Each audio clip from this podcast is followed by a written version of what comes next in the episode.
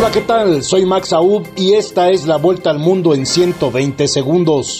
La ONU reiteró el apoyo a la integridad territorial de Ucrania dentro de sus fronteras reconocidas durante una reunión del Consejo de Seguridad sobre los referendos de anexión en Ucrania organizados por Rusia que ya proclamó la victoria en cuatro de ellos.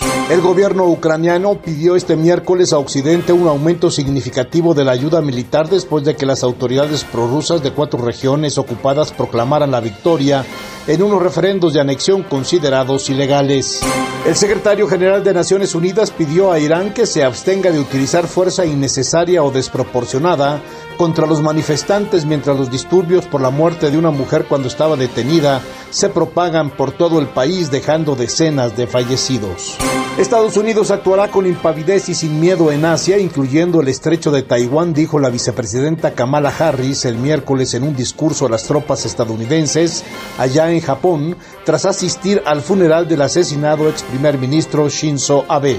Corea del Norte disparó hoy un misil balístico al mar de Japón durante el transcurso de unas maniobras que realiza un portaaviones de Washington en esa zona y en vísperas de que la vicepresidenta estadounidense Kamala Harris visite Corea del Sur. Habitantes de Florida sobre el Golfo de México huían de sus hogares antes de que el huracán Ian, que dejó a oscuras a 11 millones de habitantes de Cuba, golpea hoy la costa oeste del estado con fuertes lluvias y vientos catastróficos, convertido en un peligroso huracán de categoría 4.